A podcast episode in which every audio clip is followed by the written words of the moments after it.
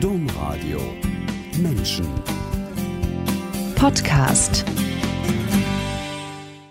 Eine junge Pionierin. Das ist die kürzeste Art, wie ich Ihnen heute unseren Gast vorstellen kann. Das ist nämlich Hanna Jakobs. Hanna Jakobs ist evangelische Pfarrerin und ich finde eine Pionierin ihrer Zunft. Sie leitet keine Gemeinde, sondern das Raumschiff Ruhr. Herzlich willkommen, Hanna Jakobs.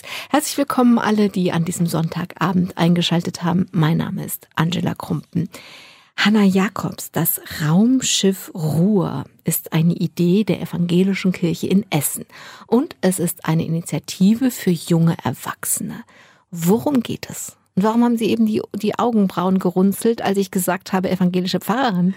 Das ist für mich immer noch relativ ungewohnt, dass man mich so nennt. Ich wurde erst im November ordiniert äh, mhm. zur Pfarrerin und äh, deswegen habe ich das noch nicht so oft über mich gehört, dass man das so sagt oder auch wenn Leute mich ansprechen, ach, Frau Pfarrerin, dann äh, ist, passt das immer noch nicht so zu dem Bild von mir und dem Bild, was ich irgendwie so vom Pfarrberuf äh, habe. Das sind für mich irgendwie ältere Leute, die ein bisschen mehr Würde und Lebenserfahrung äh, haben. Sowas wie mich, verstehe schon. Ich bin aber keine evangelische Pfarrerin. Aber es war jetzt nicht, ich habe kurz gezuckt, weil ich dachte, ich hätte was Falsches gesagt. Ah, nein, ich, ich glaube, ich brauche einfach noch Zeit, mich so okay. daran zu äh, gewöhnen und ähm, ich verstehe mich eher so als äh, Mensch und äh, als äh, Frau und als mhm. ähm, ja die in Kirche unterwegs ist und ähm, natürlich spielt mein Amt da eine Rolle, aber irgendwie nicht die allergrößte für mich. So. Nun denn, Frau Pfarrerin, ich sag's nochmal, dann geht das schneller. Das ist schon besser. Das ist wie bei der Desensibilisierung, wenn man allergisch gegen was ist, die Frau Pfarrerin.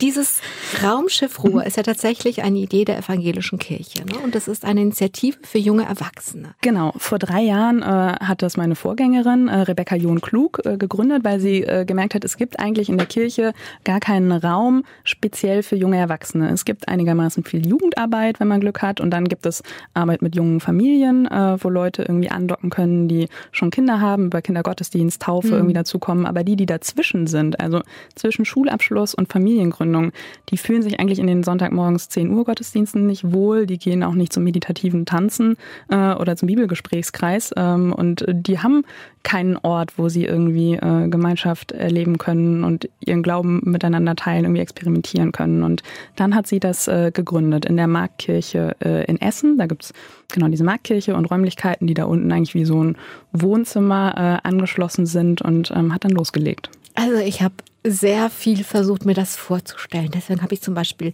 mal auf Bilder gestellt bei Google, dass ich nur, dann war alles blau und dann stand da immer Ladenlokal. Also offensichtlich ist es also die Marktkirche, wenn ich das, also was ich dazu mhm. gefunden habe, war, dass diese Kirche genutzt wurde von verschiedenen kirchlichen Gruppen, aber dass es kein Gesamtkonzept gab. Und das ist aber irgendwie verbunden mit dem Ladenlokal und offensichtlich kann man dann die Stufen hochgehen und den Raum sehen und ja, helfen Sie mir ja, doch. Genau, eigentlich im Prinzip gibt es zwei Räume. Also wenn man oben reinkommt, man kommt vom Bahnhof, dann geht man die Kettwiger Straße runter und dann kommt man direkt auf die Marktkirche zu. Und ähm, das ist die Kirche, in der die Reformation in Essen ausgebrochen ist, wenn man so will. Also auch irgendwie geschichtlich äh, wichtig. Und da ähm, wurde die Rückseite vor einigen Jahren entfernt und so ein blauer Glaskubus mhm. dran gebaut. Und dadurch hat das ähm, durch dieses blaue Licht, was sehr äh, ja, spirituelles, äh, ruhegebendes, da steht so eine goldene Schale, äh, drin. Und äh, da feiern wir Andachten oder auch äh, Gottesdienste, die bei uns Glanzpunkte heißen. Und äh, das ist so der eine Raum, aber dieser Kirchraum wird auch genau, wie Sie gesagt haben, von anderen äh, Playern genutzt. Und dann gibt's unten an der Kirche dran gebaut ähm, so zwei Räume, eine Küche und eine Art Wohnzimmer, da war früher meine kirchliche Verwaltung drin, davor irgendwie ein Musikgeschäft. Und jetzt äh, wurde es dann vor drei Jahren umgebaut und jetzt sind wir da drin und können das nutzen, um zu reden, zu essen, zusammen zu kochen. Ähm, mhm. Ja. Also, ich habe verstanden, es geht um, sag ich mal, 20 bis 30-Jährige irgendwie so. Ne? Eher, eher bis 40, würde ich sagen. Also bis sowas. 40? Ja, genau. Eher, ich würde eher so sagen 25 äh, bis 40, ähm, weil sich ja auch die, also die Familiengründung bei vielen irgendwie weiter nach hinten äh, schiebt. Mhm. Nicht alle sind mit 30 mhm. so ähm, erwachsen und gesettelt, dass sie mhm. sagen würden, äh, ah, wir gehen jetzt irgendwie in so eine konventionelle Ortsgemeinde. Viele mhm. leben ja auch noch mit in den 30ern in äh, Übergangssituationen. Das ist so ein bisschen das Kriterium, also dass ähm, Jobwechsel, Wohnortwechsel, Partnerwechsel irgendwie mhm. in dieser Zeit stattfinden. Hm, okay. Ich dachte, bei junger Erwachsenen, also bei 40 wäre bei mir echt Schluss mit jungen Erwachsenen, aus meiner Perspektive, aber nun gut. Da gibt es ja auch viele, die noch im Hoodie und mit Chucks irgendwie rumlaufen. Naja, oder? Also- okay, okay, okay. Wir werden alle älter und dann irgendwann 120 und das erste Drittel sind die jungen, die Ja, genau. jungen Erwachsenen. Es ist eher, eher durch die Lebensart äh, Ja. geprägt als durch das Alter. Kommen die denn auch, die Sie da gerne sehen wollen? Ähm, Kommt diese Zielgruppe? Ja, also es kommen, äh, es würden auch gerne andere äh, kommen, weil sich auch Menschen, die älter sind, ähm, wohlfühlen bei uns von der Ästhetik her, äh, von den Formaten, äh, von der Lockerheit äh, her. Das ist dann immer ein bisschen ja so ein Prozess, das irgendwie auszuhandeln und zu gucken, ähm, also bleiben, wie bleiben wir bei unserer Zielgruppe und wie ermöglichen wir das auch anderen. Aber ähm, ich würde sagen, die meisten sind schon so um die 30, die kommen. Das interessiert mich jetzt. Ich hoffe, es führt nicht zu weit weg. Aber wie machen Sie das denn? Sie sagen, nee, du hast jetzt schon ein Baby, du bist zur Taufe da. Jetzt mal husch, husch, die nächste Klasse, geh mal in die Familiengottesdienste. Also mit Leuten mit Kindern ist es tatsächlich eigentlich äh, nicht so eine Frage, weil einfach die Zeiten, die wir haben, Menschen mit Kindern meistens nicht passen. Also vieles findet abends statt. Äh, so äh, Leute, die Kinder haben wollen, äh, Sonntag vormittags um elf vielleicht einen Gottesdienst und nicht um 19 Uhr, wenn die Kinder Ja. wieder ins Bett müssen. Es ist eher, dass es wenn das wenn dann auch Leute interessiert sind, die schon äh, über 50 sind oder so. Und es gibt auch Formate, wo so größere Gottesdienste, wo das irgendwie gut ähm, passt und ähm, Konzerte und anderes, wo man dann irgendwie gucken muss und sagen muss, Mensch, also was, was ist das, was du suchst und wo könntest du das vielleicht auch finden? Okay. Die werden weiter vermittelt, sanft weitergeleitet. Genau. Essen, Kochen, Gottesdienst, Glanzpunkte haben Sie eben gesagt, Konzerte. Also es ist ein, Sie, Sie bieten ein, ja, ein kulturelles Leben an, aber auch Gemeinschaft. Genau, also der, der Untertitel so ein bisschen des Raumschiffs ist, äh, ist ein Raum für Gemeinschaft, Schönheit und Glauben, äh, wobei äh, Schönheit auch eine theologische Qualität oder Kategorie äh, ist, äh, dass ähm, wir sagen, Gott hat die Welt schön geschaffen und wir wollen irgendwie Schönheit auch verschenken. Das ist irgendwie Ausdruck Mhm. unseres Glaubens auch und ähm, ja, äh, darum gruppieren sich so ein bisschen die Formate, die wir haben. Also es gibt Spirituelles, aber es gibt eben auch viel, was mit Gemeinschaft zu tun hat. Zum Beispiel haben wir jetzt so einen Coworking Space ähm, Mhm. Äh, eröffnet vor einigen Wochen. Ähm, ja, Ziel ist Cowork- ja. Coworking Space heißt einfach auf Deutsch, dass man ein wie so ein großes Gemeinschaftsbüro hat, in dem eben schon Genau. Infrastruktur ist und vor allen Dingen auch, das ist ja für junge kreative Selbstständige immer so eine Frage, wie gebe ich mir selbst Struktur und muss ich immer an meinem eigenen Schreibtisch mir alles ausdenken oder habe ich auch mal so eine Bürosituation, wo ich mal einen Kaffee mit jemandem trinke? Das ist eigentlich ein Coworking Space. Genau, richtig. Mhm. Das haben Sie jetzt also auch da. Das haben wir auch da einmal äh, Mhm. die Woche äh, am Freitag, äh, weil wir eben gucken, wie können wir jungen Erwachsenen in der Stadt irgendwie auch was Gutes Mhm. tun. So nicht, was können wir machen, dass die irgendwie alle zu uns kommen, sondern Mhm. was brauchen die. Wie viele sind das denn so, die da kommen? Also wenn Sie jetzt die Gemeinschaft, die Community beschreiben, sind das 100 oder 200 oder 20? Oder? Ähm, ja, so zwischen, zwischen 100 und 20 äh, bin ich, also, Also zwischen 20 und zwischen 100. 20 und 100, Ja, genau.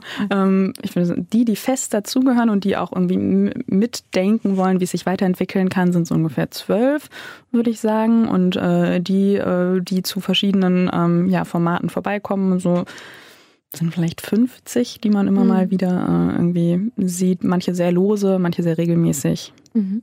Sind es denn welche, die schon, also was zum Beispiel klassisch evangelisch sozialisiert sind und konfirmiert worden sind und irgendwie das dann finden? Oder sind da auch welche bei, die damit aber wirklich gar nichts zu tun haben? Und das gibt ja heute viele Kinder und Jugendliche, die völlig an Religion vorbei aufwachsen, die das dann für sich entdecken. Gibt es da so beides? Ich würde sagen, es gibt beides. Diejenigen, also die mitgestalten wollen, haben meistens schon irgendwie eine klare evangelische oder katholische Prägung. Also eigentlich ist es in dem Sinne ein postkonfessionelles äh, Projekt. Ähm, und äh, bei welchen, die zu Konzerten kommen oder jetzt zum Coworking Space, da sind auch äh, welche, die von sich sagen würden, mit Kirche haben wir überhaupt nichts am Hut, aber wir finden die Räumlichkeiten schön, wir finden die Musik schön und ähm, ja, geht man halt mal da in so eine Kirche.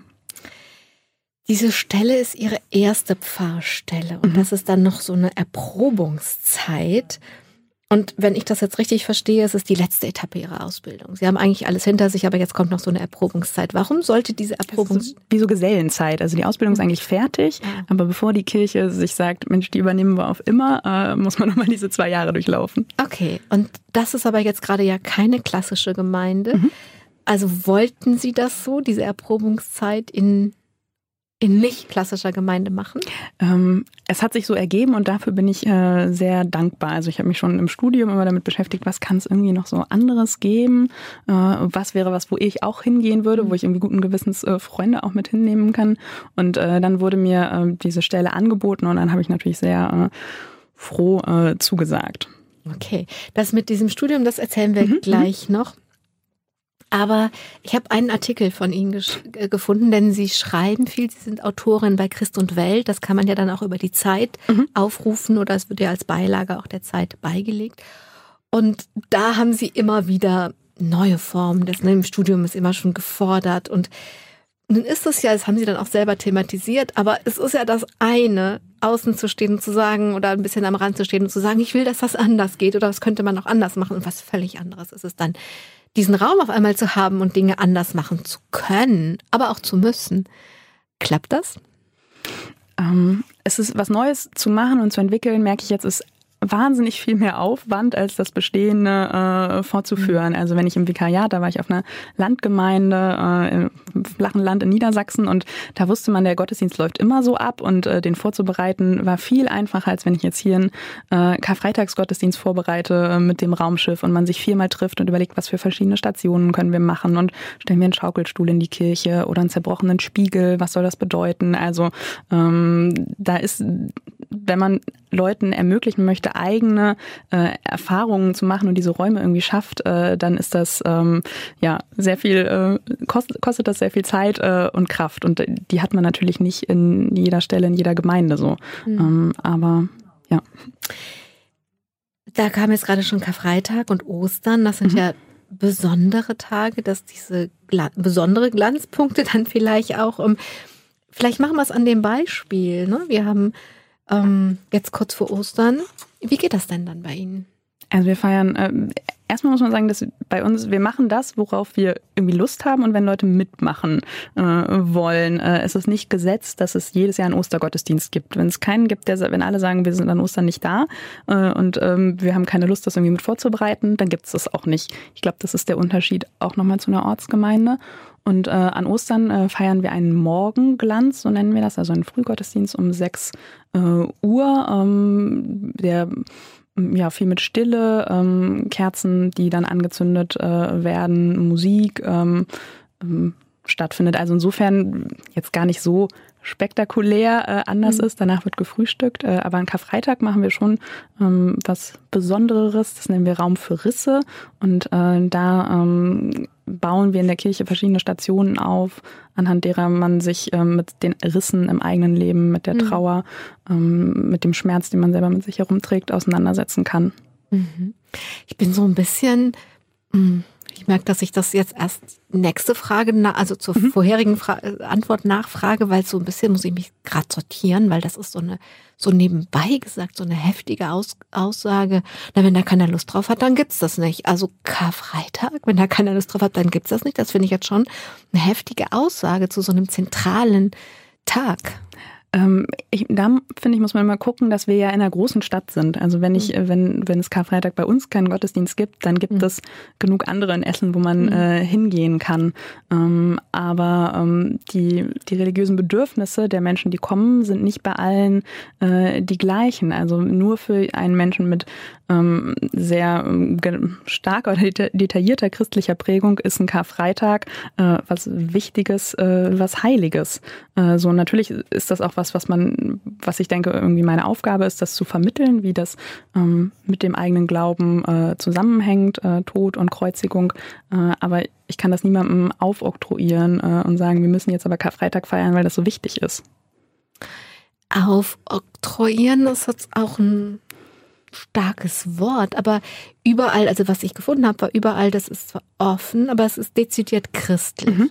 Wenn man jetzt sowas Zentrales einfach weglässt, weil es da keine Lust drauf gibt. Also es gibt ja noch irgendwas dazwischen, zwischen keine Lust haben und aufoktroyieren. Mhm, mh. Also das äh, mutet mir ein bisschen, meine Kinder würden random sagen, also zufällig an. Ich meine, klar, wenn ich das nicht kenne, dann kann das sowieso heilig sein, kann es sowieso für mich nicht, wenn ich das nicht kenne. Aber es ist ja so, so zentral, das kann ich doch nicht weglassen. Und wenn, wenn sie es als Pastorin mit drei Leuten alleine machen, aber einfach, also ich, ich ich, ich muss mich sortieren. Ich merke, dass mhm. es mich halt so, äh, dass ich, dass ich so überrascht davon bin, von diesem, von dieser Haltung dazu, so radikal bei den Menschen zu sein, die mhm. kommen, mhm. zu sagen, wenn die da keine Lust drauf haben, dann gibt's das nicht.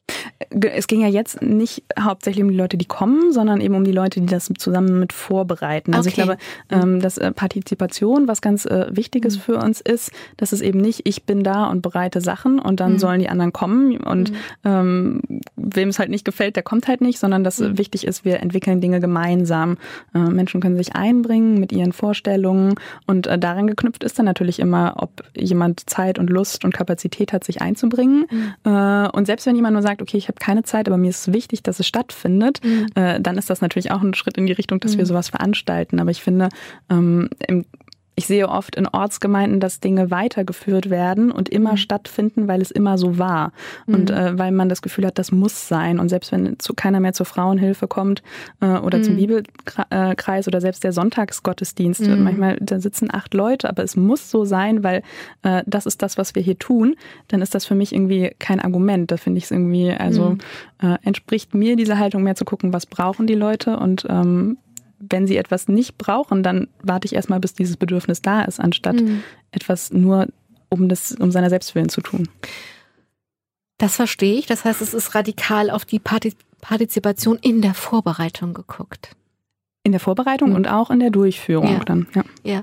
Und haben Sie keine Sorge, denn dieses Festhalten an Dingen ein, ein Motiv dafür, aber vielleicht auch ein zentrales Motiv dafür ist ja die Sorge, dass was Wichtiges verloren gehen könnte. Mhm. Das ist was, was mich äh, sehr herausfordert, gerade mhm. weil ich äh, selber eigentlich auch sehr traditionell kirchlich aufgewachsen äh, und geprägt bin und mir hohe Feiertage im Kirchenjahr super wichtig sind. Ich gehe mhm. auch also eigentlich jede Woche in den Gottesdienst, selbst wenn bei uns keiner stattfindet. Ähm, aber ähm, ich muss mich da immer wieder zwingen, mich daran zu orientieren, äh, was die Menschen, denen ich irgendwie dienen will in meiner Arbeit, äh, hilft mhm. und gut tut und mhm. ähm, da sensibel für zu sein. So. Mhm. Sie haben gerade schon von Ihrer Herkunft gesprochen und da würde ich auch ähm, als nächstes gerne hingehen. Sie sind in Afrika geboren, weil Ihr Vater Missionar war. Ne? Jetzt sitzen ja. wir eine evangelische Pastorin gegenüber, die sich noch ein bisschen daran gewöhnen muss, dass sie Pfarrerin ist, aber ist sie schon, sie ist schon ordiniert. Und das klingt ja total schlüssig. Ne? Papa Missionar, Tochter Pfarrerin, alles gut. Aber so war das nicht. Ne? Und bevor wir zu dem kommen, dass mhm. erst, dass nach dem Abitur erstmal alles ganz anders wurde und dann erzählen, wie das denn war, würde ich gerne den ersten, den zweiten Schritt nicht vor dem ersten tun, sondern mit dem ersten Schritt anfangen und von ihrer Kindheit bisschen mehr hören, bisschen mehr verstehen. Eine Kindheit in Afrika, das klingt sowohl aufregend als auch ungewöhnlich. Und real, also Afrika ist riesengroß, hat sich das in Südafrika abgespielt. Und das war damals noch ein anderes Südafrika als heute. Ja, ich wurde 1988 äh, geboren. Das waren so die letzten Jahre der Apartheid. 1993 mhm. gab es die ersten äh, freien Wahlen. Und ähm, mir ist das schon als Kind äh, aufgefallen. Also mein Vater äh, hat eben in, hatte drei schwarze Gemeinden im Umkreis von 250 Kilometern. Also so wow. große Flächen kann man sich in Deutschland irgendwie auch heute immer noch nicht vorstellen. Und äh, wenn wir da dann hingefahren sind, dann waren die äh, Straßen nicht gepflastert und es gab überall Löcher und äh, die äh, in den Townships wohnten die Leute in Wellblechhütten. Und wir selber mussten in einem weißen äh, Stadtteil äh, leben, wo eben es ganz normale Häuser mit äh, gesprengtem äh, Rasen gab. So, ähm, also das habe ich schon als Kind irgendwie mitgekriegt, obwohl mir die politische Dimension natürlich als Fünfjährige nicht so ähm, mhm. klar war. Aber dass es, es sollten ja getrennte Welten sein und dass mhm. es getrennte verschiedene Welten waren, das haben Sie als Kind schon mitbekommen. Ja, ja. Also im Kindergarten fing das dann langsam schon an, dass es, ähm, dass da irgendwie zwei schwarze Kinder waren von 200 mhm. Weiße, äh, so, äh, dass da Sachen möglich äh, wurden. Ähm, aber äh, letztlich ähm, merkte man, die Schwarzen sind äh, die Armen und äh, wir Weißen, uns geht's irgendwie gut. Hm. Nun sind Sie blond und sie haben helle Augen. Also sie, sie mussten in Afrika sehr auffallen. Äh, es gibt da auch Bilder, äh, wo ähm, ich dann in der Township war, wenn mein Vater dann Gottesdienst hatte und die ganzen Kinder kamen und wollten mich alle anfassen mhm. und wollten meine Haare anfassen. Mhm. Und ähm, das habe ich als Kind aber jetzt nicht als mhm. befremdlich oder komisch erlebt. Ich habe ja auch deren äh, grausen Haare äh, mhm. angefasst. So, ähm, ja. Warum haben Ihre Eltern das gemacht? Warum sind Ihre Eltern nach Afrika gegangen und haben da dem noch einen Bruder oder eine Schwester in der Schwester, Zeit mhm. bekommen? Ähm, warum? Ähm, ich glaube, mein, für meinen Vater war das nach dem Studium äh, der Weg, von dem er dachte, das ist irgendwie das, was Gott äh, mit ihm vorhat. Äh, dass, äh, er ist selber erst als äh, junger Mann zum Glauben gekommen und äh, hat dann angefangen, Theologie zu studieren und dachte, das ist irgendwie, ähm, diese Missionsgesellschaft hat ihn dann dahin gesandt nach Afrika. Das hat er sich jetzt nicht ausgesucht. Und mhm. ähm, da ist so eine evangelische ja, Schicksalsergebenheit, ist, ist ja jetzt kein evangelisches Wort, also irgendwie so Gottesfurcht, die da so mit drin schwingt, dass man äh, sagt, oh, das ist irgendwie so mein Weg und dem, den gehe ich jetzt. Naja, das setzt ja irgendwie ein Vertrauen voraus, dass sich in den Entscheidungen von anderen Gottes Wille offenbaren kann, sonst tut man das ja nicht. Genau, genau. Und das ist, das ist was, was, was ich irgendwie selber für mich auch spannend finde, wo ich mich manchmal denke, so, also oft wehre ich mich dagegen, wenn irgendwie Kirchenleitung was für mich äh, entscheiden will und kann dann sehe aber mhm. auch zum Beispiel äh, eben am Beispiel meines Vaters, dass das manchmal auch ähm, ja gut und heilsam sein kann, sich da irgendwie so reinzubegeben. Ihre Mutter musste auch mitspielen. Äh, ja, das ist ganz lustig. Mein Vater war schon in Südafrika alleine und meine Eltern kannten sich vorher schon und dann haben sie sich geschrieben und äh, dann äh, ist meine Mutter da nachträglich hingezogen. Ah. Ja. Übers Schreiben? Also die waren vorher schon befreundet und haben dann ja. geschrieben, telefoniert, ah, okay. sich mal besucht und dann musste man halt äh, in Zeiten ohne Internet äh, ja. relativ schnell Nägel mit Köpfen machen und ja. dann ähm, kam das so. Was für ein Mut. Ja, und die hat, also da war sie auch schon Anfang 30, hatte eigentlich auch eine gewisse äh, Karriere vorher gemacht und äh, mhm. dann hat sie in Deutschland alles aufgegeben und ist dahin gezogen. Ihre Eltern sind so lange in Afrika geblieben, bis sie in die Schule kommen sollten. Mhm. Das sollte dann in Deutschland sein und das war so der Auftakt zu einer langen Umzugsserie für sie. Es war ziemlich normal für sie, oft umzuziehen. Ja, genau. Ich, die längste Zeit, die ich in irgendeiner Schule war, waren, glaube ich, vier Jahre oder so. Also, mhm. ähm, ja. Mhm. Aber ich stelle mir vor, dass dieser Wechsel, also sie kannten ja nichts anderes erstmal, diese afrikanische Welt, die afrikanische mhm. Sonne und dann ist ja das Klima, die Gewürze, das sind ja tausend Sachen, die einen als Kind da so prägen, ohne dass man das merkt. Das ähm, stelle ich mir schon also einschneidend vor, dann in den kalten Norden zu kommen. Ach, die Kälte war das gar nicht so sehr. Ich war ja auch zwischendurch, äh, war ich schon zweimal irgendwie in Deutschland gewesen, mhm. hatte ja auch meine Großeltern hier, durfte dann hier auch mal zum Fasching so das oder mhm. Karneval. Mhm. das äh, gab es da ja gar nicht und hab mhm. dann Schnee fand ich natürlich super. Äh, es ist mir eher daran aufgefallen, dass ich irgendwie noch eine zweite Kultur erlebt habe, als ich dann im, in der Schule war und Kindern davon erzählt habe. Die haben gefragt, ah, wo hast du denn vorher gewohnt? Habe ich gesagt, ja, ja, Südafrika. Und äh, die dachten dann, wir haben im Urwald gewohnt und äh, da sind die Affen rumgeturnt äh, und denen und das habe ich als Kind überhaupt nicht verstanden verstanden, wie man so eine falsche Vorstellung mhm. äh, von dieser anderen Lebensrealität äh, haben konnte und dass ich denen dann erklären musste, nee, also wir hatten keine Krokodile im Garten. Und ich bin nicht Mogli. Genau, richtig. Ja. ja. Also daran habe ich das äh, so gemerkt. So. Okay. Und ähm, haben Sie denn dann was dagegen tun können?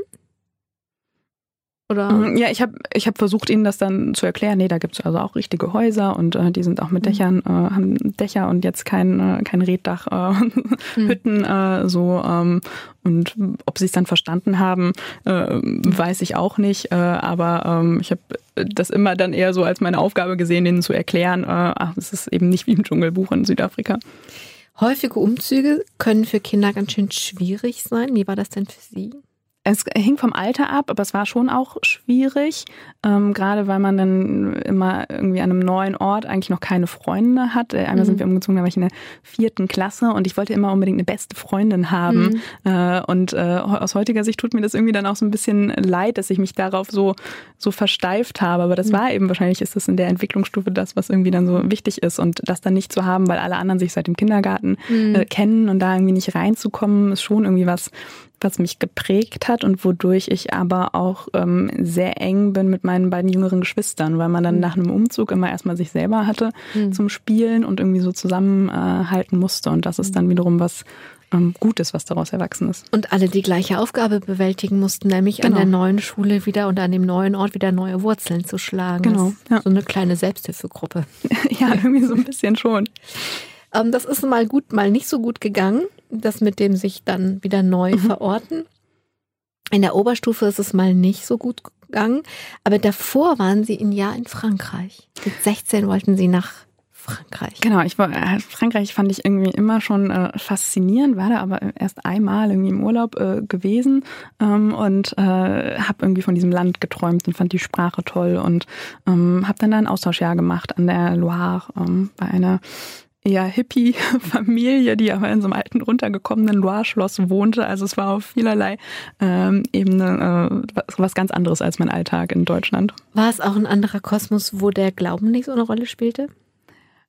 Ähm, Oder war das eine Familie aus diesem Kosmos? Nee, äh, nee, gar nicht. Äh, ich glaube, es war ein Interesse da, auch eine katholische Grundverbundenheit.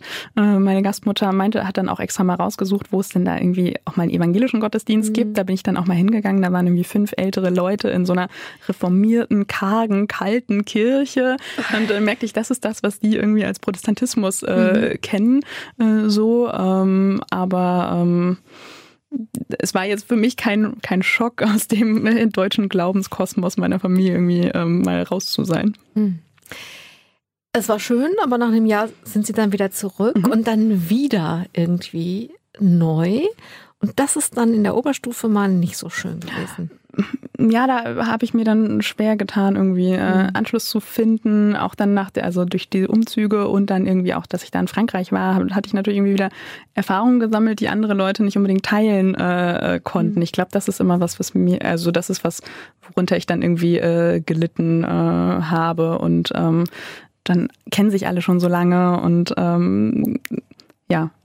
Es wird ja auch immer bunter. Genau. Also mhm. aus Afrika zu kommen, mit in die Grundschule zu kommen, das ist abenteuerlich. Aber wenn das dann immer so weitergeht und eben kurze Zeiten am Ort und dann aber Frankreich und dann die Oberstufe und dann wurde es erst Schweden mhm. und dann sind sie erst nach Schweden gegangen. Also es wird ja auch immer schwerer, jemanden zu finden, der ähnliche Erfahrungen hat. Und umso mehr sucht man die dann ja, oder sehe ich an mir selber, dass ich das dann wieder suche. Also, dass ich habe das Gefühl, ich wurde irgendwie so ein bisschen in dieses Abenteurer, Nomadenleben irgendwie reingeworfen und äh, komme da jetzt nicht mehr so richtig raus und mache das irgendwie dann äh, selber mal weiter. Ja, sie ziehen alle zwei Jahre ja, um. Ja. Also, das ist mal im Moment Fakt. Und ich mag es überhaupt nicht, Kisten zu packen oder irgendwie so auszusortieren. Nach dem Abitur. Sie mögen das nicht? Nee, ist jedes Mal irgendwie oh, große okay. Aufgabe. Interessant. Ich mag den neuen Ort, ich mag die mhm. neue Wohnung, ich mag das Einrichten, mhm. aber ich mag es nicht, meine ganzen Kontoauszüge einzupacken und die Socken und dann wieder auszupacken. Ja, okay. Mal gucken, wie das weitergeht. Ja. Nach dem Abitur kommt jetzt mhm. auch die Zeit, wo das eben aussah, als wäre das alles, als würde das in eine ganz andere Richtung gehen, nämlich dieses angelegte, in die große Welt zu gehen, Frankreich, Schweden und ähm, Sie wollten in das große, weite Feld der internationalen mhm. Beziehungen, mhm. hatten irgendwie London avisiert und die LSI. Daraus ist dann aber York geworden. Was haben Sie denn in York studiert? Ich habe in York, äh, auf Englisch heißt das International Relations and Politics, also mhm. Politik mhm. und internationale Beziehungen äh, studiert. Ähm, ja, und habe mir mal vorgestellt, ich lande mal irgendwie in irgendeiner Entwicklungshilfeorganisation oder bei UNICEF. Ja, das ist doch ein tolles Ziel. Ja, ist es auch, ja. Aber und die Zeit in New York war auch schön. Die Zeit in New York war super. Also äh, mhm. äh, auch ein sehr internationaler Campus. Ich glaube, das ist einfach an mhm. englischen Universitäten noch ähm, internationaler äh, als hier. Und ähm, ist auch ein anderes ja. Studentenleben. So ein College ist viel, also man hat viel mehr Möglichkeiten selber mit, mit Dozierenden und Studierenden in Kontakt Genau, viel, viel kleinere äh, mhm. Gruppen und nicht mhm. so äh, Einführungsseminare mit irgendwie 50 mhm. Personen oder so.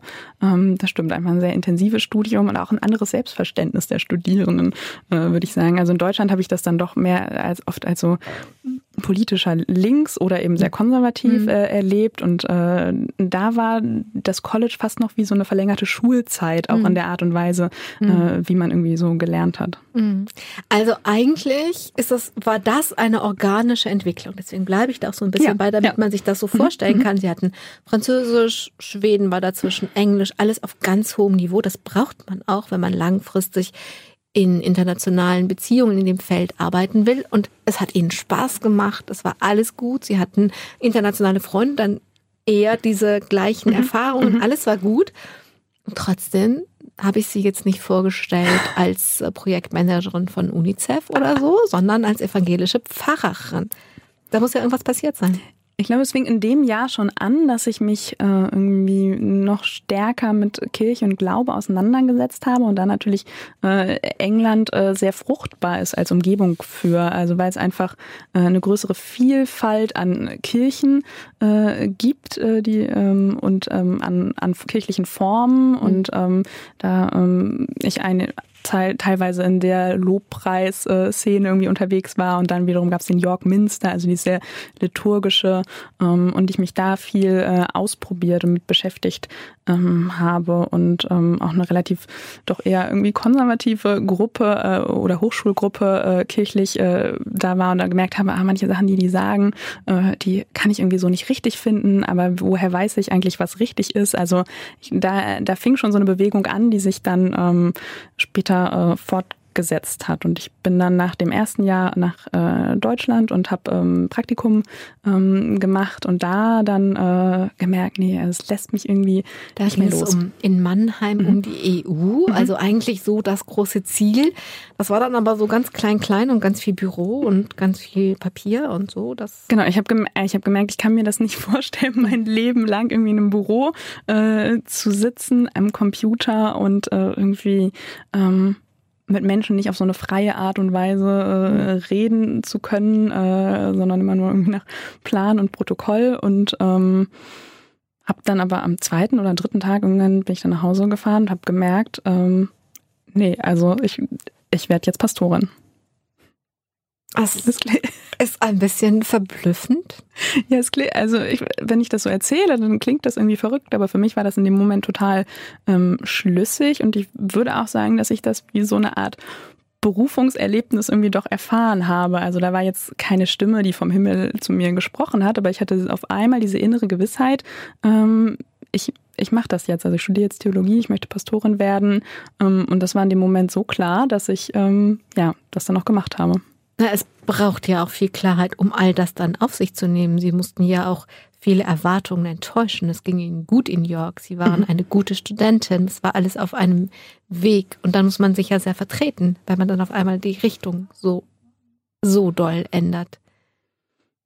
Ja, aber so, also in dem Moment, wo ich davon überzeugt mhm. war, dass das das Richtige ist und dass ich das machen möchte, war das für mich überhaupt kein Problem mehr. So. Ja, dann ja. kommt das ja auch, dann kann man sich ja auch ganz anders vertreten, ja, den ja. anderen gegenüber, die dann ja völlig berechtigte Fragen haben. Genau. Aber so einer jungen Frau, oder wenn ich jetzt aus der Erwachsenenperspektive, ob das jetzt mein Patenkind, wenn sie mein Patenkind gewesen wären, ich hätte ja ja Anfragen gehabt. Mhm, mhm. Aber wenn ich die dann beantwortet bekomme, ist ja auch wieder gut. Ich finde, man genau. muss diese Fragen stellen mhm, dürfen. Mhm. Ne? So. Zumal sie wussten, das wird jetzt kein Zuckerschlecken. Sie konnten sehr gut Französisch, sie konnten sehr gut Englisch, sie konnten, weiß ich nicht wie gut Schwedisch und all sowas, aber sie konnten weder Latein noch Griechisch noch Hebräisch. Im Nachhinein denke ich manchmal, also dass ich auch noch relativ unbedarft war, dann einfach zu sagen, oh, ich mache das jetzt einfach mal, das kriege ich schon hin. Also mhm. ich habe das auch alles hingekriegt, aber äh, das war natürlich dann erstmal ja, ein längerer Weg, ähm, die Sprachen ähm, zu lernen. Aber mhm. also im Nachhinein erkenne ich den Sinn daran, irgendwie Latein erst als 20-Jährige oder noch später zu lernen und nicht äh, in der siebten Klasse, wo man überhaupt noch gar keinen Bezug hat zu Römern. Nun war es ja nun auch direkt mit dem Ziel verbunden. Genau. Das ist ja in der siebten Klasse auch das Problem, dass genau. man nicht weiß, was soll ich denn damit? Und das mit dem, dass man dabei sehr viel Denken und Kultur lernt, das ist ja für einen Siebtklässler oder eine Siebtklässlerin kein Thema. Ja, genau. Das weiß man dann eben alles schon genau. nach dem Abitur ja. und dann macht es mehr Spaß.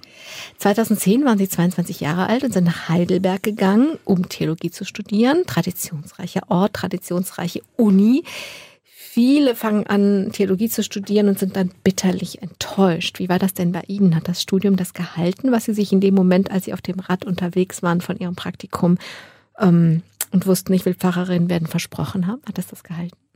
Äh, ja, und ich würde sagen, es wurde immer interessanter. Also am Anfang habe ich mir schon häufiger die Fragen gestellt, wofür brauche ich das denn jetzt eigentlich? Ähm, und äh, habe dann aber irgendwann gemerkt, dass Dinge eben, äh, also theologische Fragen, ihren Sinn an sich haben und dass ich die durchdenken und begreifen muss, unabhängig davon, was ich da jetzt mal in der Jugendarbeit mitmache oder nicht. Hm. Und ähm, je mehr man versteht, desto mehr kann man irgendwie auch fragen und diskutieren und sich einbringen. Und ich finde, also da habe ich schon bei mir eine große äh, Entwicklung gemerkt zwischen dem äh, ersten Semester, äh, wo man irgendwie staunend da saß und gehört hat, was sagen denn die älteren Studierenden jetzt alle, und zwischen dem fünften und zwischen dem zehnten Semester, wo man merkt, ich kann mich irgendwie mehr einbringen, ich kann mich positionieren. Ähm, das, das begeistert mich. Hm. Sie sind sehr fleißig und gut und sie wollen ihre Sache auch gut machen. Das ist ein Grund, warum sie sich für ein Stipendium in Princeton beworben haben, das sie auch bekommen haben. Das war nicht das Problem. Das Problem war, dass sie es nicht angetreten haben. Ja, genau. Das ist, wenn das jetzt Leute hören im Radio, das wissen eigentlich gar nicht so viele aus meinem Freundes- oder Bekanntenkreis. Äh, aber ich habe dann, äh, ich hatte mich dafür beworben, wollte das nach der Zwischenprüfung machen und merkte dann einmal so zwei Monate. Vielleicht erzählen wir kurz, ja. was denn damit verbunden war. Princeton ist so ein, ein Ort aus der Ivy League, aus den, aus den Elite-Universitäten, die genau. wollten, warum wollten Sie dahin? Ich glaube, ich wollte eben gerade deswegen dahin. Also weil das eben was war, wo ich dachte, Mensch, wenn du das kannst, dann musst du diese Gelegenheit nutzen. Und mhm. das sieht ja dann irgendwie auch toll aus und äh, das ist sehr prestigeträchtig. Mhm. Äh, und ähm, vielleicht wollte ich es mir auch so ein bisschen selber beweisen, dass ich das mhm. irgendwie kann. Äh, und ähm, merkte dann aber eben. Also wenn schon nicht EU und International Relationship in LSI, also wenn ich schon da das, das Topste der Toppigen, dann eben wenigstens in der Theologie. Genau, ja. Mhm. So. so. Und, mhm. äh, und ich wusste damals eigentlich schon, ich möchte nicht promovieren, ich möchte nicht in die Wissenschaft und trotzdem, mhm. ich wollte äh, das machen. Und bei den Besten der Besten. Bei den Besten der Besten. Und natürlich mhm. habe ich dann auch, also das habe ich natürlich nicht in die Bewerbung geschrieben, aber ich habe mich natürlich auch für die kirchliche Landschaft in den USA, mehr dieses Freiwilligkeitssystem und so äh, interessiert. Und ähm, naja, merkte dann aber eigentlich so zwei Monate vor Abflug, ähm, eigentlich will ich da gar nicht hin. Also ich, äh, ich wenn ich daran denke, dann wird, dann denke ich irgendwie so, oh, ich möchte eigentlich lieber was anderes machen, aber auf jeden Fall nicht nicht das so. Ähm, Aber das, das kann ich so nicht verstehen. Also Sie wollten da unbedingt hin, haben es ja auch geschafft. Ging es darum, das zu schaffen und dann war gut? Vielleicht. So habe ich das noch gar nicht gesehen. Aber ähm, so jetzt, wo ich kann, jetzt brauche ich nicht mehr. Ja, ich glaube, so ein bisschen so. Mhm. Und es hat mich da, also so, ich, ich wollte, dass das hinterher irgendwie auf meinem Lebenslauf äh, mhm. steht. Äh, und äh, ich wollte aber eigentlich gar nicht ein Jahr in den USA leben. Okay. So auf so einem Campus. Die Campus-Erfahrung hatte ich schon mal mhm. äh, gemacht und ähm, ja. Okay. Ich meine, Sie können jetzt den Lebenslauf schreiben, ich hätte nach Princeton gehen können. War möglich. Das interessiert in der Landeskirche, glaube ich, nicht so viele Leute. Hm, schauen wir mal. Aber ähm, Sie also Sie haben ja eigentlich was gemerkt. Ich meine, Sie haben eben schon gesagt, ganz am Anfang, Sie waren immer sehr interessiert an neuen Formen. Mhm. So, das hätten Sie da haben können. Ja, äh, und dann wieder auch nein, weil ich glaube, mhm. dass man die, also man guckt ja oft in der Kirche in andere Länder, wie ist das da, wie machen die das mhm. da? Äh, und das, was ich in den USA erlebt hätte, hätte ich nie eins zu eins so auf Deutschland äh, übertragen können, weil es mhm. einfach eine ganz, also von, von der Kirchenzugehörigkeit und von dem System, wie irgendwie Religion funktioniert, ganz anders organisiert ist so. Es ist ja überhaupt eine andere Kultur. Also genau. viele Dinge in Amerika werden immer individuell gelöst. Es gibt ja gar nicht diesen Staat, der für so viele Dinge sorgt. Also das ist ja auch eine Kulturfrage. Genau. Und, und dann wiederum, ja, bei vielen, viel, also viel höhere ähm, Verbundenheit zu einer Kirche, zu einer Gemeinde mhm. ähm, und äh, wo man sich eben nicht überlegen muss, wie gehen wir mit der Säkul oder noch nicht so stark überlegen muss, wie gehen wir mit mhm. der Säkularisierung um, damit dass Leute irgendwie mhm. alle getauft sind, aber eigentlich nicht wissen, was wir da irgendwie jeden Sonntag tun. Also Sie sind sich selber ein bisschen genau genauer an der Stelle auf den Grund gegangen. Mhm. Sie haben ein bisschen genauer in sich geforscht, was, warum wollte ich das denn? Warum will ich es jetzt nicht? Und was will ich denn dann? Und aus Princeton ist Greifswald geworden. Mhm. Ähm, Greifswald äh, ist ja, ähm, ich, oben, oben rechts von Deutschland, äh, ganz weit weg von allem äh, und äh, mhm. viel kleiner. Warum will man dahin? Das haben viele auch dann nicht so verstanden. Ich bin da hingegangen, äh, weil da ein Theologieprofessor ist, Michael Herbst, der in Deutschland und eigentlich auch im deutschsprachigen Raum für Gemeindeaufbau bekannt ist und eben auch für Homiletik, also Predigtlehre. und ähm, praktische Theologie hat mich von Anfang an interessiert. Ich wollte immer eine gute Pastorin Pastorin werden und dachte, äh, wenn, dann kann ich das in Deutschland da am besten lernen. Mhm. Ich habe das mal ein bisschen nachgeguckt. Mir sagte mhm. Michael Herbst auch gar nichts, aber ich habe dann Fresh X gefunden. Mhm. Also er er ist auf der Suche nach etwas, worauf, wonach Sie ja auch suchen, mhm. wie man das Fresh X, das klingt ja erstens ist es Englisch, ne? Man verbindet offensichtlich mit englischen Worten eher was Innovatives und es ist auf der Suche nach dem, was Menschen wirklich etwas gibt was ihnen nicht nur die Form gibt und die Tradition, das ist ja für die Menschen, die in mhm. dieser Tradition verwurzelt sind, die bekommen da ja auch genau. was. Mhm.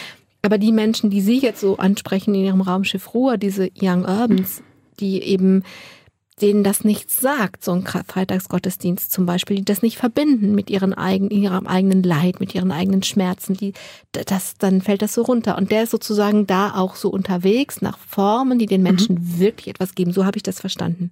Genau, also diese Fresh Ex, kurz für Fresh Expressions of mhm. Church, also neue mhm. Ausdrucksweisen von Kirche, mhm. ist eine Bewegung, äh, die aus England kommt und die eben auch durch ihn, auch durch andere mhm. äh, Akteure in Deutschland irgendwie dann so adaptiert wurde und wo es eben darum geht, als erstes zu fragen, nicht wie kommen die Leute in unseren Gottesdienst, sondern was können wir tun, um Menschen zu dienen.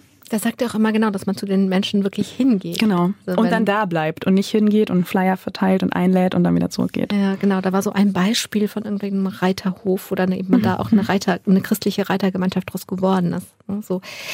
Was haben Sie denn aus Greifswald, aus Greifswald mitgenommen? Ähm, also da zu der Zeit war Greifswald noch mehr auf die Richtung so klassischer Gemeindeaufbau. Es hat sich erst in den letzten Jahren auch so ein bisschen mhm.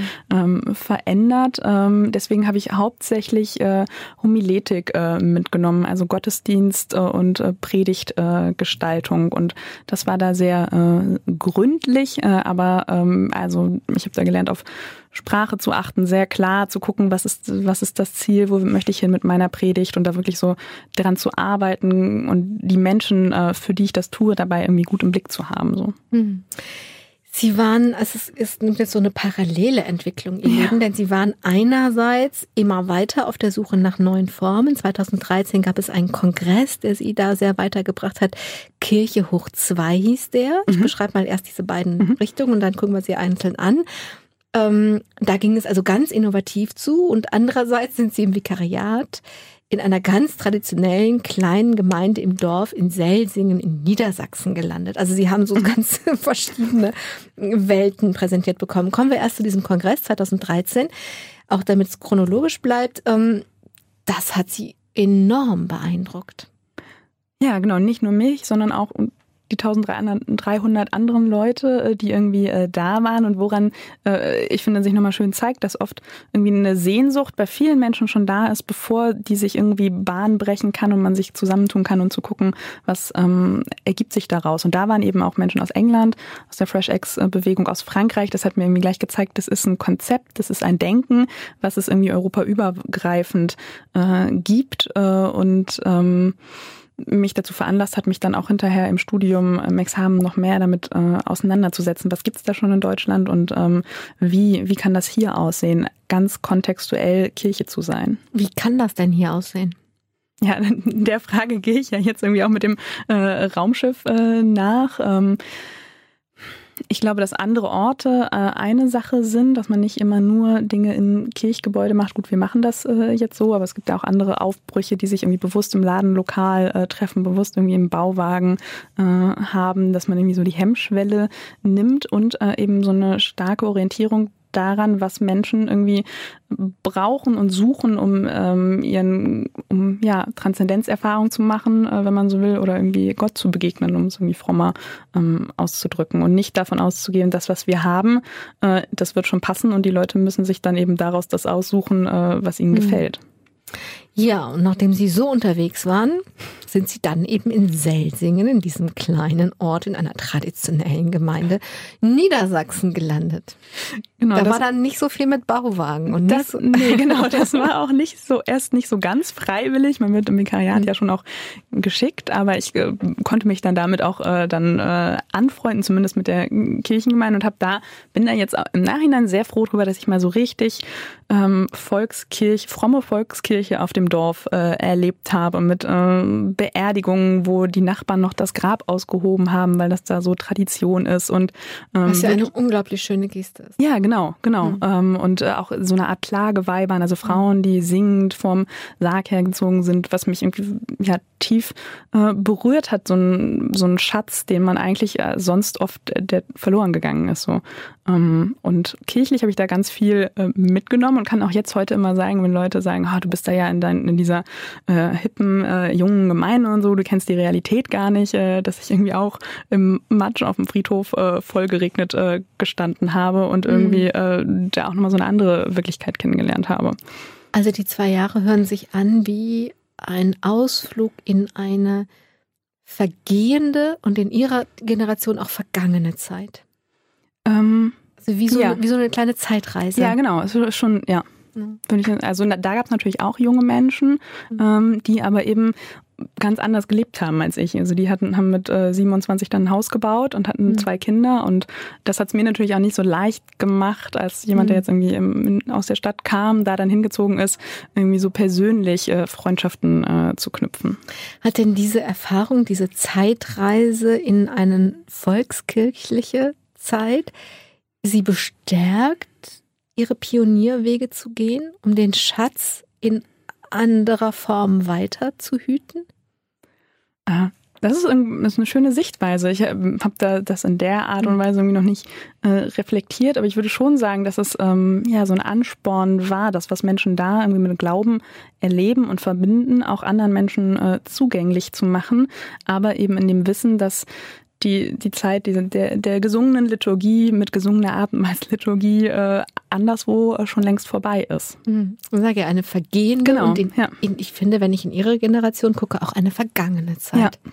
Ne? So dass es gibt ja immer so Ungleichzeitigkeiten in der mhm, Gesellschaft, aber wenn ich den Mainstream angucke, dann würde ich sagen vergangene Zeit. Ja, ja, man sagt dann da auch, die nannten sich selber oder sagt immer so ein bisschen, das hier ist das Naturschutzgebiet Gottes. Also da ja. ist alles noch genau. genauso unbelassen, äh, wie es irgendwie jahrhundertelang war, äh, aber wusste eben auch, wir sind wie so ein Reservat. Genau, ein Freilichtmuseum. Ja, ja.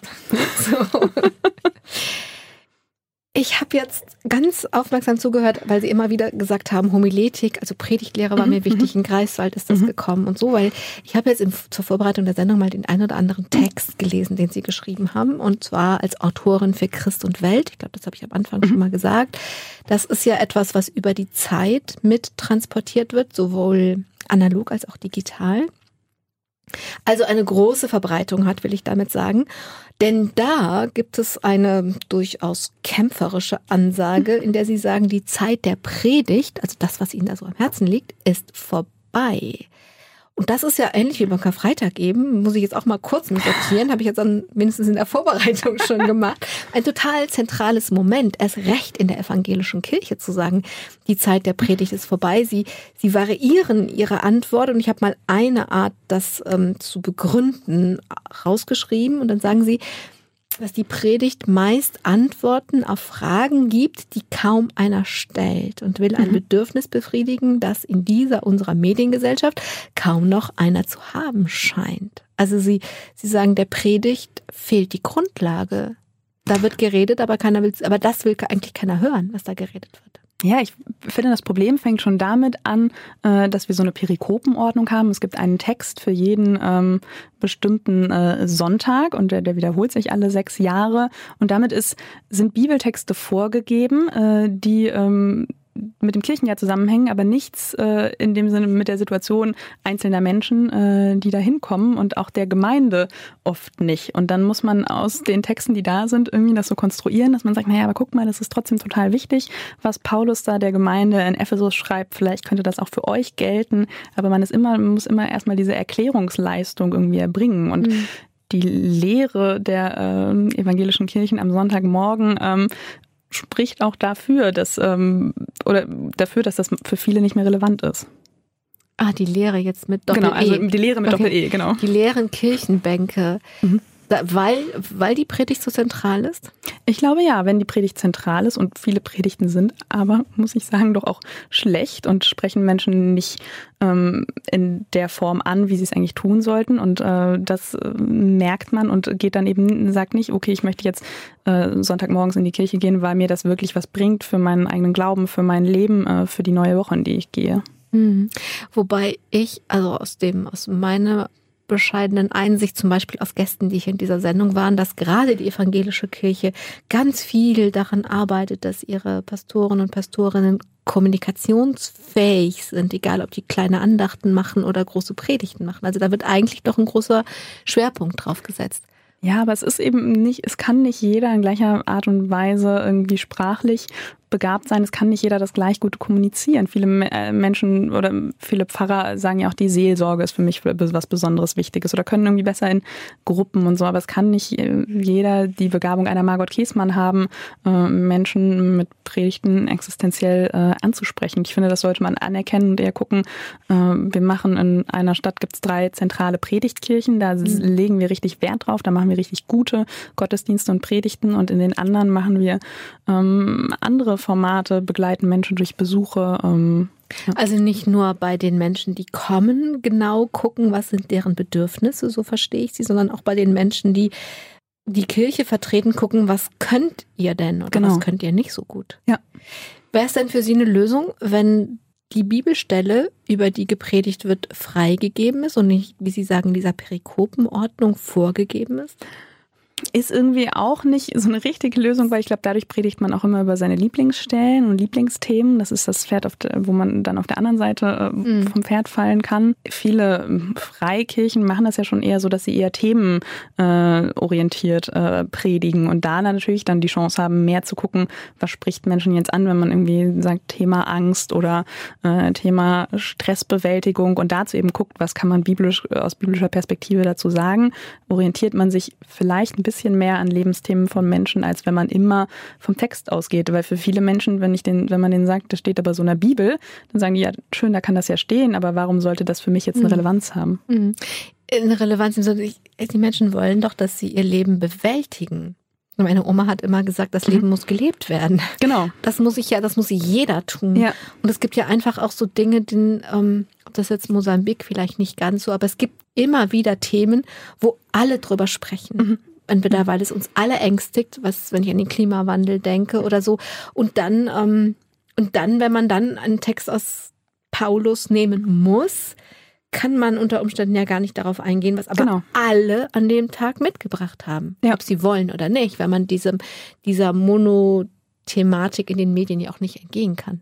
Ich war nach, äh, am Sonntag nach den Anschlägen auf Charlie Hebdo in Paris Mhm. äh, im Gottesdienst und es gab eine Fürbitte, die darauf eingegangen ist, am Ende eines äh, einstündigen Gottesdienstes. Und es hat mich so äh, verletzt und traurig gemacht, dass das nicht schon irgendwie, was mich total beschäftigt und schockiert hat, dass das nicht schon in der Begrüßung drankommt, dass man da in der Predigt, ich meine, das natürlich ist es kurzfristig, aber das muss man dann irgendwie auch können, dann darauf einzugehen und das aufzugreifen. Und am Ende eine Fürbitte sagt, und wir denken auch an die Opfer und ihre Familien dieses Anschlages. Wobei das ja in Paris einfach so ein kultureller, also, Also es war ein, eine Zeiten, deutsche ein Zeitenwechsel war. Genau, genau. Also, Und das, also dass da dieser Kairos, wie man theologisch sagen würde, nicht erkannt wurde und das in einer zentralen Citykirche in Göttingen nicht aufgegriffen wurde, das hat mich irgendwie ähm, ja, schockiert.